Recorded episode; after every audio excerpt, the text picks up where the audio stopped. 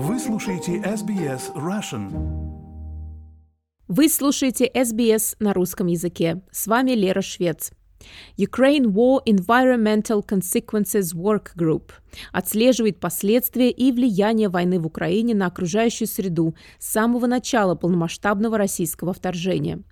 Один из координаторов группы, исследователь и журналист Евгений Симонов, рассказал SBS Russian о том, как менялся подход в работе за прошедшие два года и также о том, какие наиболее острые проблемы существуют сегодня, которые невозможно откладывать до окончания войны.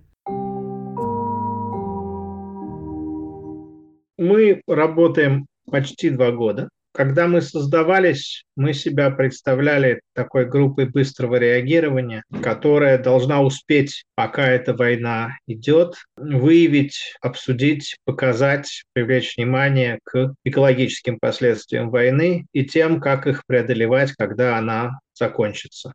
Понимание было, что она закончится относительно быстро. А последствия мы будем расхлебывать после войны, и важно еще во время войны быть к этому готовыми и сделать мир к этому готовым, потому что, так сказать, пока война, к этому есть внимание. Это был очень оптимистический взгляд на проблему. Естественно, как мы много раз с вами это уже обсуждали, э, мы смотрим практически весь спектр последствий от непосредственных экологических последствий обстрелов, минирования, пожаров до крайне опосредованных последствий для различных международных договоров, выполнения различных конвенций, свободы высказывания экологических активистов, отнюдь не только в Украине, потому что война укается всюду.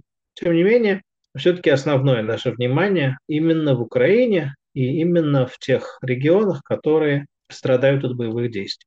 И в этом смысле, если еще год назад мы все-таки представляли себе войну как событие во времени ограниченное, то сегодня это для нас уже явление хроническое, это совсем другое восприятие. Если раньше мы могли себе позволить думать о последствиях, которые будут разрешаться, когда это станет легче делать после войны, то сегодня мы все больше задумаемся, что можно сделать здесь и сейчас на основе ограниченной информации, ограниченной возможности сбора информации, ограниченных ресурсов э, и ограниченной свободы действий. А, ну, просто потому, что значительную часть экологических последствий нельзя откладывать на сколько-нибудь долгий срок, с ней надо разбираться. А если говорить о последнем годе, то один из интересных примеров – это наш спор с украинской бюрократией относительно судьбы Нижнего Днепра после разрушения Каховской ГЭС. Конечно же, разрушение Каховской ГЭС было самой масштабной экологической катастрофой с самыми масштабными последствиями и самыми разноплановыми. То есть, если говорить о вот одном событии, над которым нам пришлось работать больше всего, или в одном эпизоде экологических воздействий, то, конечно же, это спуск Каховского водохранилища. При этом, объективно говоря, это не только огромные экологическое потрясение и трагедия, но это также, так сказать, возможный другой вектор развития того региона, где это произошло. Э, вообще, в целом, это важно понимать, что так сказать, то, что происходит при всей трагичности, оно все-таки сразу вызывает вопрос, так сказать, а что на этих руинах можно сделать дальше лучше, за счет каких ресурсов, возможностей. И вот в случае с Каховкой тут очень забавная дихотомия. С одной стороны, мы, конечно, активно полемизируем с украинской бюрократией. Мы – это большое количество там, ученых, специалистов, активистов и так далее.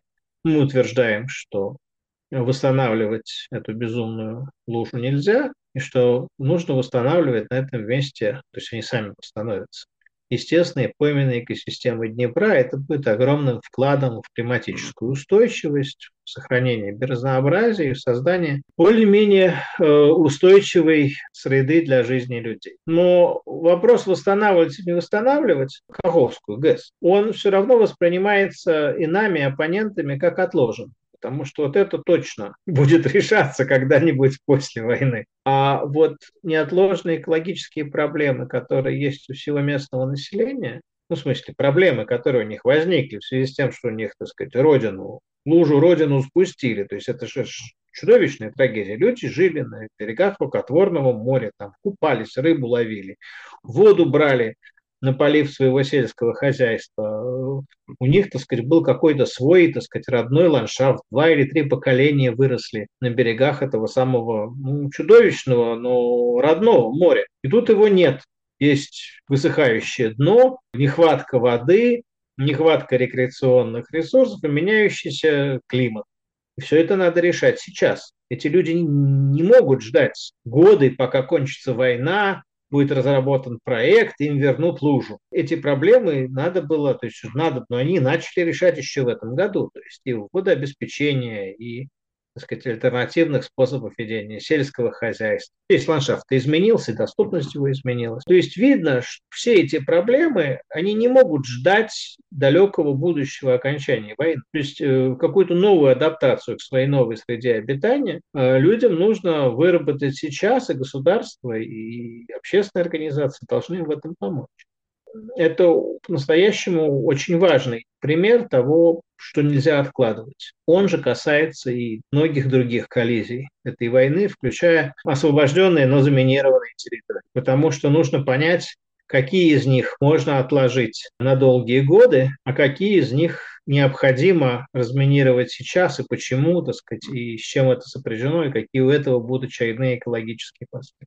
Порой люди не все задумываются об окружающей среде, и о том, как наши действия влияют на нее, но, скорее всего, одна из точек такой опоры, которую многие поймут, это, скажем, качество почвы, на которой ранее выращивался хлеб, тот же самый, или качество воды питьевой, которая раньше была. Вы продолжаете отслеживать то, что сейчас происходит в разных регионах Украины, вот именно с... Вот вы уже упомянули мины, разминирование полей, вообще э, разминирование в целом? Стараемся работать с научными группами, научно-практическими группами, исследовательскими центрами, которые пытаются в разных регионах с этим разобраться. Дело в том, что в результате военных действий выделяется очень много тяжелых металлов, серы и других загрязняющих, загрязняющих веществ. Это все оседает на полях сражений, которые в эту войну в основном приурочены к окрестностям населенных пунктов. Таким образом, вокруг разрушенных или нет населенных пунктов создаются еще такие дополнительные загрязненно заминированные зоны. Ну, не обязательно заминированные, там будут не разобравшиеся снаряды, техника брошенная и так далее.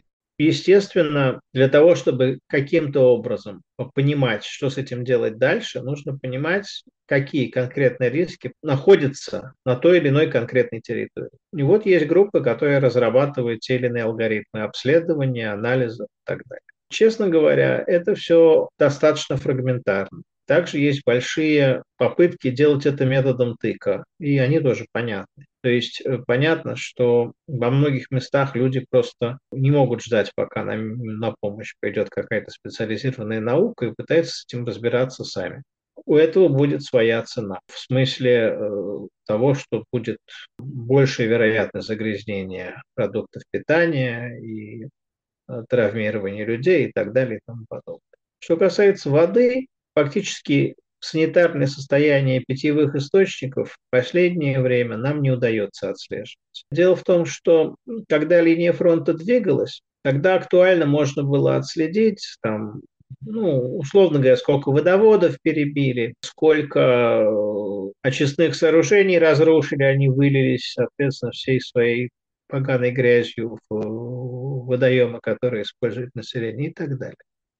А сейчас, когда линия фронта более-менее стабилизирована уже много месяцев, ну, скажем так, довольно много хронического загрязнения на освобожденных территориях, но оно ну, постепенно сходит на нет по понятным причинам. Загрязнение воды – это вещь достаточно кратковременная. Знаете, что. А там, где бои происходят все время, там, ну, живого места уже нет.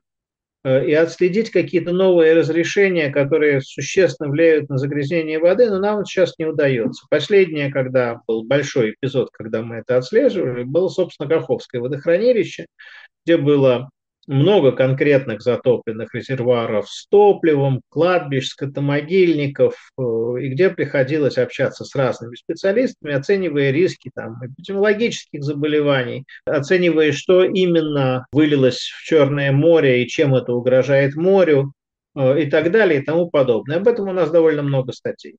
Ну вот с тех пор у нас Пока нет статей про качество воды, хотя оно, безусловно, нас беспокоит, причем прежде всего беспокоит на оккупированных территориях, в частности в Донбассе. У нас есть несколько статей, где мы разбираем эту коллизию, но мы не знаем, чем дело кончилось, потому что там поднимаются шахтные воды их, естественно, во многих местах перестали, ну как, там были угольные шахты, так сказать, потом их начало затапливать, чтобы их не затапливало, оттуда откачивали воду. В ряде случаев там были большие источники загрязнений, в том числе радиоактивных, в одной из шахт. Сейчас, насколько мы понимаем, вода должна была подняться фактически до дневной поверхности и начать загрязненная вода, она уже год назад начала разливаться кое-где по территории.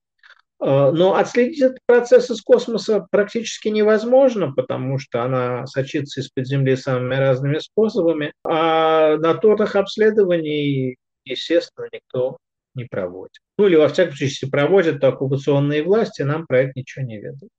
Поэтому, да, нас беспокоит этот район, мы понимаем механику процесса, но у нас нет и не может быть никакой достоверной информации, как это изменилось, там, условно говоря, за последние шесть месяцев. Мы пытаемся поддерживать интерес к этой теме, но не видим способа уточнить фактические данные.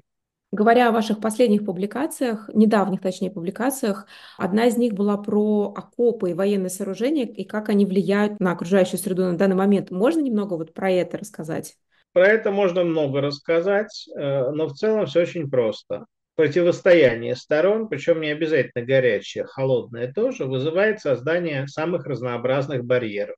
Мы с начала войны занимаемся заборами, стенами, рвами, Сейчас, когда поступил приказ украинской армии окапываться, как окапывалась армия российская, мы попробовали оценить, что же происходит с, собственно, от окопов, блиндажей, рвов и других вырытых сооружений. Соответственно, мы использовали данные дружественных аналитиков по картированию, к сожалению, только российских сооружений, и э, обсчитали э, с какими природными территориями, с какими типами ландшафта они соотносятся, э, а также попробовали разобраться, как каждый из них, какие механизмы у каждой из них, ну, какой жизненный, ну, как life cycle, да, э, то есть вот мы создаем окоп, у него есть определенные военные свойства, у него есть также определенные экологические свойства.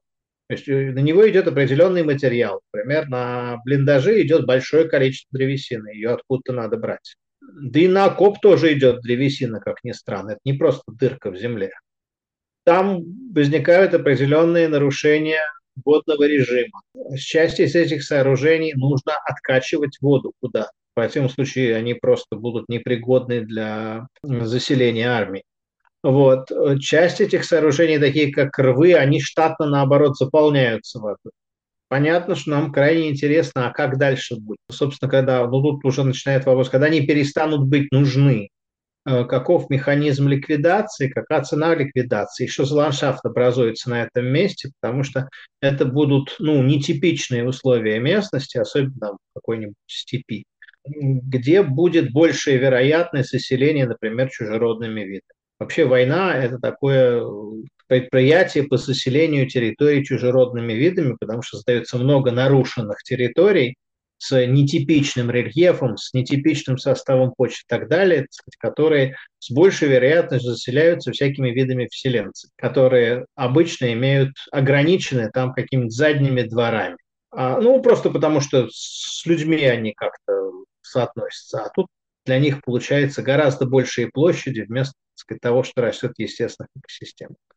Остатки окопов, блиндажей тоже будут такими сооружениями. Кроме того, есть проблема мусора. Это проблема огромная. Война – это огромная свалка перемешанного всего. Остатков людей, остатков еды, остатков обертки, остатков вооружений и так далее. И объем этого мусора ну, учету они не поддаются, но судя вот так чисто по съемкам, которые вы видите из разрушенных территорий, объемы мусора огромны. И никто этот мусор всю войну никуда не вывозит и не вывезет. Это просто физически невозможно. И он будет гнить, он будет выделять разные токсичные вещества, он будет создавать питательную среду для там, разных микроорганизмов нетипичных и так далее. И этот вопрос вообще, ну, как бы он, он в мирное время изучен на свалку, да, но вот в приложении к войне вот мы только пока еще пошкрябали по поверхности. Нам пока неизвестен ни один ученый, который этим в Украине впрямую занимается. На Ближнем Востоке были такие работы. И вот вокруг этих укреплений это тоже, так сказать, очень распространено, потому что люди месяцами сидят в этих окопах, и все, что, так сказать, они выбрасывают, они выбрасывают в или рядом. Некоторое время назад я брала интервью у Виталия Манского про его фильм документальный «Восточный фронт». Там есть такой очень сюрреалистичный кадр.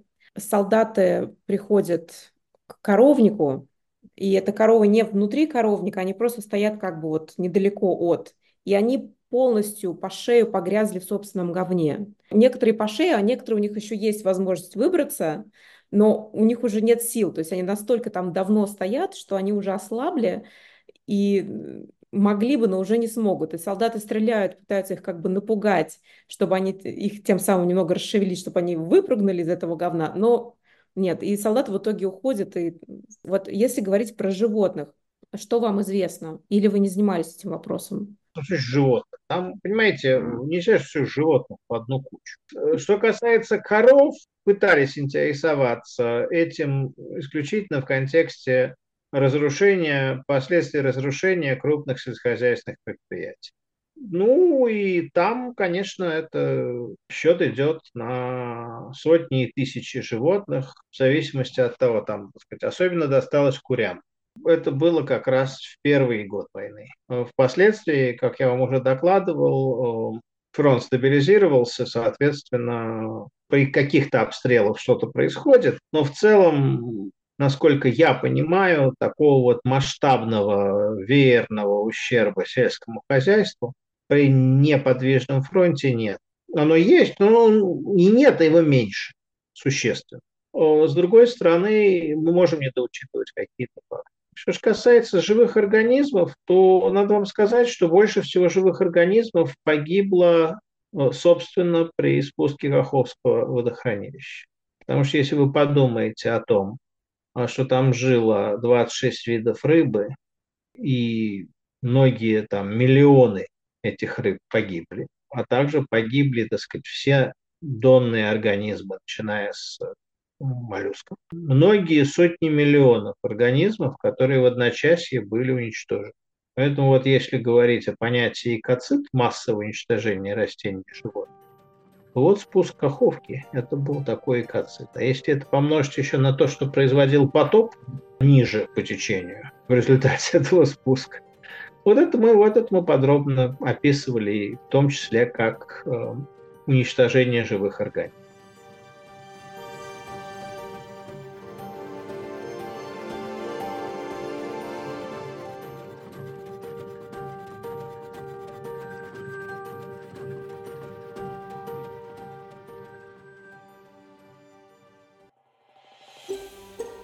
Хотите услышать больше таких историй?